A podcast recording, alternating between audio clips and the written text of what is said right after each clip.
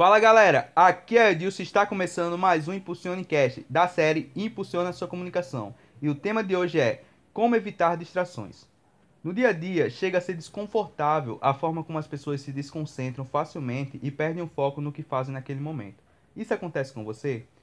Preocupado com suas metas, o Grupo Impulsiona elaborou 5 dicas para você. 1. Um, evite refeições pesadas antes de começar os estudos, pois para estudar você precisa estar confortável e comidas leves te ajudarão a chegar nesse conforto. 2. Prepare o ambiente. Antes de começar, deixe no local escolhido, de preferência tranquilo, tudo o que for precisar para não ter que sair do foco para buscar. 3. Elimine fontes de distrações, tais como TVs e celulares, por exemplo. 4.